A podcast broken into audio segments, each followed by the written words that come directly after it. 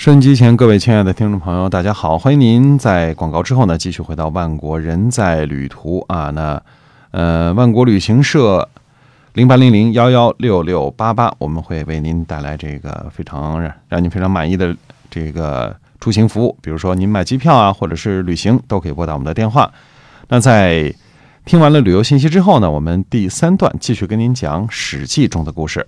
嗯，那么如果我们比较一下魏期这个呃魏国这个早期的这个几个君主的话啊，就发现非常的有意思啊。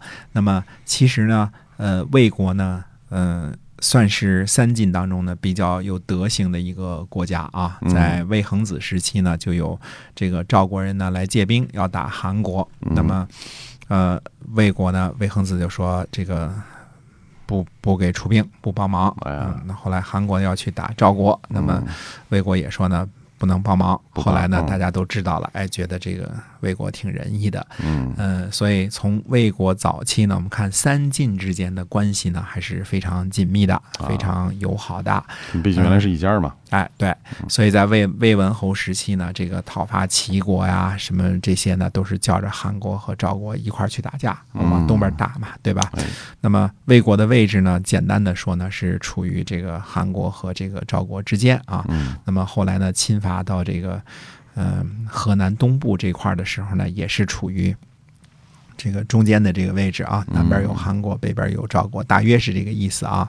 那么，呃，到了魏武侯手里呢，呃，魏国的军力呢依然强大，国家呢国势也很强，呃，在战争当中呢一直也都占着上风。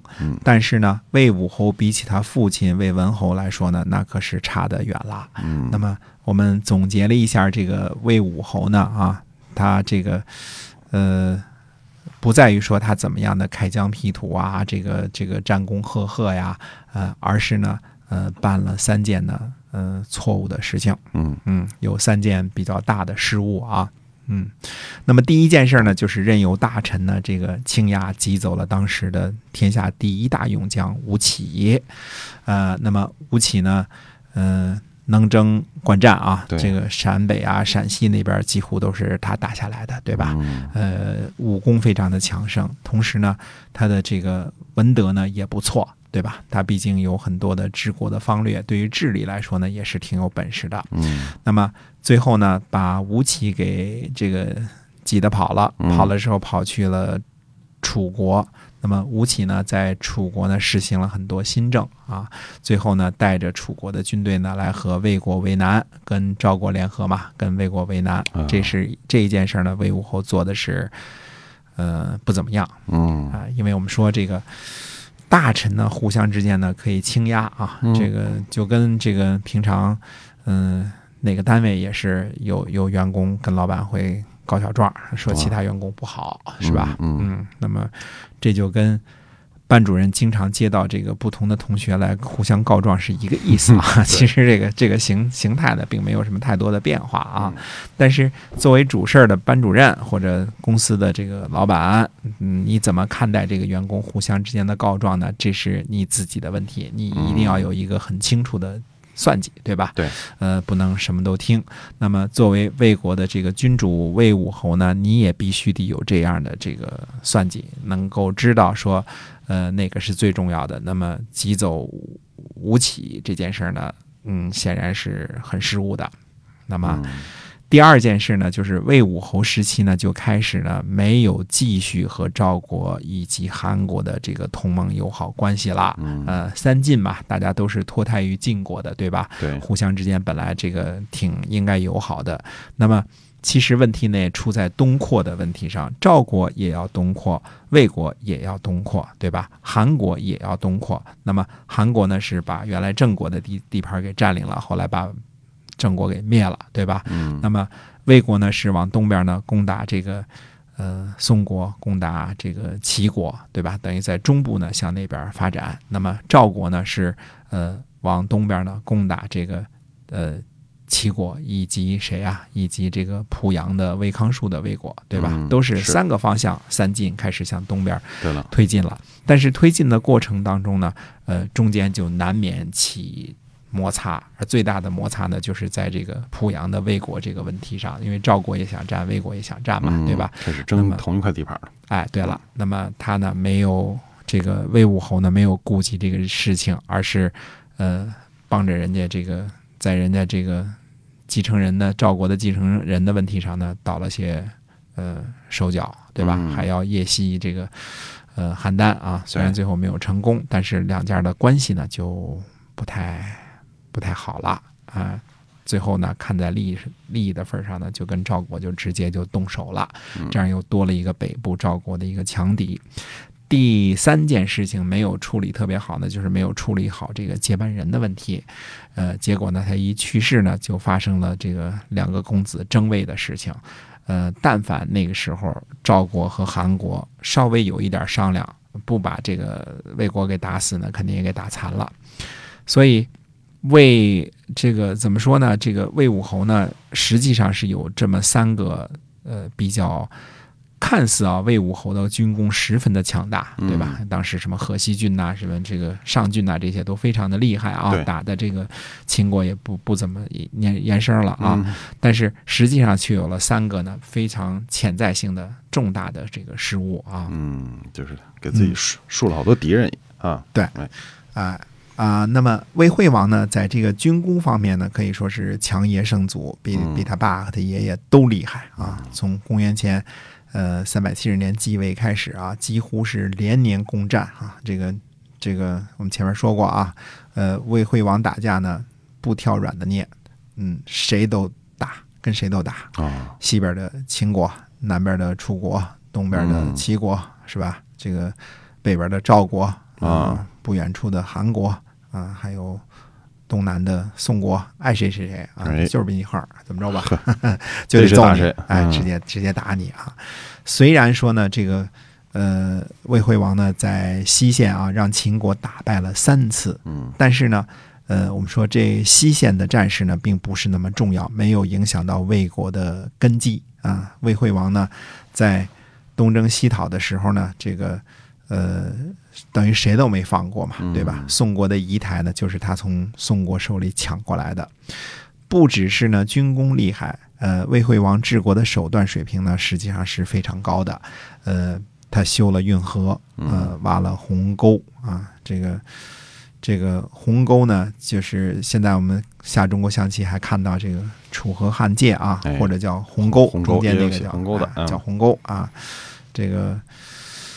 呃，它的意义呢，其实就等于今天呢，说我们说修了高速公路和高铁啊，它等于盘活了附近的这个经济啊，这个大体量的一个经济呢，都是靠这个运河盘活的。那么我们前面说过啊，运河呢是绕着大梁绕了一圈等于说这个护城河这部分呢，也是这个运河的一部分啊，大梁绕了一圈啊。那么呃。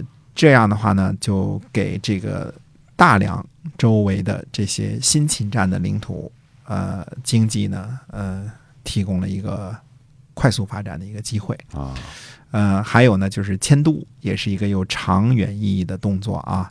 原来魏国的都城安邑呢，太过靠近秦国了，那么叶军呢也不太好，靠近齐国和赵国，对吧？嗯。呃，那么。大梁附近呢是原来的土地，再加上新抢来的土地融合而成的。嗯，呃，我们说前面说过这事儿啊，大梁不只是一个城池而已，而是环绕大梁城的一个大的经济特区，对吧？一大块土地，呃，那么呃，套用今天的词儿，这里的 GDP 呢，足以支撑魏国呢所有的军事行动。嗯，呃，因为打仗就是打钱嘛。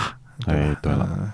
日费千金啊，这个打仗就真是烧钱的事儿，烧钱的事儿。哎，对这个爱国者可劲儿放啊，这个 是吧？啊，那都是钱砸出来的啊，一百美金一个啊，说放就放了啊，跟 烟花似的啊。是，哎，由于东部的这个经济呢发展非常迅速啊，这个呃，显然呢它是比这个西部的经济发展要比较快啊。这这也没办法，这个东西部经济不平衡这个事情，一个是平原，一个是这个黄土高原，对吧？黄土高原它这个呃交通不便嘛，呃发展经济它就比较慢一些。到了今天也恐怕是如此吧，对吧？东西部依然有很很强的这个区别，对吧？那么，呃，大梁和这个鸿沟运河的这个兴建呢，呃，后来在这个很很久之后了啊，在魏国几乎丢失到全部西部领土之后呢，还能作为战国七雄呢，这个继续存活下去，这是后话啊。因为这个时候的魏国呢，像个蝴蝶儿似的，就是两边两大块儿啊，东部一大块儿，西部一大块儿。对，嗯，那么在。打败了这个韩国和楚国之后呢，公元前的这个三百五十六年呢，呃，鲁公侯和这个宋桓侯和魏成侯、韩昭侯呢，来这个呃魏国呢，这个朝觐。嗯，呃，这和以前这个小国君主朝见霸主的这个范儿啊，呃，差不多啊。哎，那么春秋之后呢，其实就很难见到这种情形了。嗯，呃。要说魏惠王这个人呢，有个什么缺点的话呢，其实就是什么缺点呢？就是贪慕虚荣。啊，嗯，这个魏惠王同学在这一点上和后来三国时期的这个也建立了一个魏国的那个曹操啊，嗯，非常的不一样啊。啊，这个曹操呢，就是这个不贪慕虚名啊。嗯，这个魏惠王是这样的。嗯，对，非常在意这个实力，不贪慕虚名啊。那么这回呢，几个附近的小国呢都来朝见，显然让魏惠王同学的这个这个虚荣心呐，呃，大肆膨胀啊，呃，可是呢，什么事情呢都是一事两面啊。这些来朝见魏国的这些个国家呢，呃，看见这个魏国这么强大，其实心里都是蛮不是滋味的，嗯，对吧？呃，非常不是滋味呃，公元前呢，这个三百五十五年呢，赵成侯。和齐威王和宋桓侯在平陆相会，这叫平陆之会。呃呃，会见的内容呢，我们不知道啊。这个是有些什么啊？但是呢，呃，可以看看这几个国家的地理位置啊。那么，呃，北边的强敌，呃，魏国的强敌赵国的东边的宿敌齐国，对吧？呃，还有这个东南边经常被侵伐的这个宋国，这应该他们几个开会。一定不会是商量怎么对魏国友好的，对吧？肯定是有些个不利于这个，呃，魏国的一些个协议啊。那么，呃，赵国呢还在啊阿呢会见了燕国，阿呢位于今天的河南的南阳。那么，呃，也就是说赵国的这个小动作还是不少的。哎。这个时候呢，这个魏惠王的第一个动作是做什么事情呢？派将军龙骨呢去西部修筑长城。呃，魏国的长城呢是从公元前三百五十八年开始修建的。呃，当然，它的目的呢，纯粹就是为了防御西边的秦国啊。魏国的长城呢，南起呃华阴市呃华山玉泉院涧西的朝元洞，依着地势呢，呃蜿蜒北上。经过大荔、澄城、河阳，直到这个韩城的黄河边沿儿，呃，这个呢，呃，止于这个呃韩城呃韩城南边这个黄河西岸的这个这个叫做城南村，全长呢，哎，全长三百余里，呃，这一部分呢，就是魏国的河西郡或者叫西河郡啊，这是。很大的一片，这是在陕西境内的黄河西边的啊。那么，呃，《竹书纪年》里边记载呢，说在魏惠王十五年，也就是公元前三百五十五年呢，派龙骨去修筑长城，应该指的是加固啊，从公元前三百五十八年起就开修的这个魏长城。哎，魏惠王呢，同时呢，还在呃平度呢会见了这个秦孝公。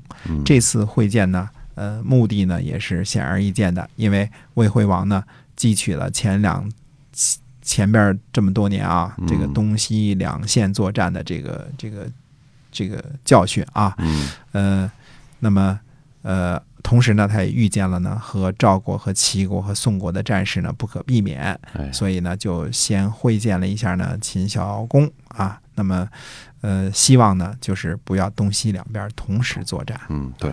东西开战，这个是非常不利的。哎，对的，这就好比我们这个希特勒在这个对西欧动手之前啊，先和斯大林签署了一个苏德友好互不侵犯条约，对吧？先把你这边稳住，是吧？哎，应该是这个这边签签签署完了之后，就对这个西边就动手了，欧洲就动手了啊。没错。那么，呃，像这种事儿呢，这个魏惠王当时呢也是这个看得很清楚的，就是先得把这边稳定住了啊，才能够呃避免两线作战，避免两线作战。这都后来战争成了一个常事了啊，谁的军力再强大，也不可能四面出击，东南西北四个方向 都出击的话，军力不支，后勤不支。是吧？这都是拉得太长，战线拉得太长了。嗯，哎，那么魏惠王呢，在呃做好了所有的准备工作之后呢，就在东边呢，先向宋国下手了。嗯，哎，那么至于这个，我们跟这个宋国啊，这是等于第二波的战争。我们说，公元前三百五十五年之前呢，就是从三百六十二年这个大胜了这个这个赵国之后呢。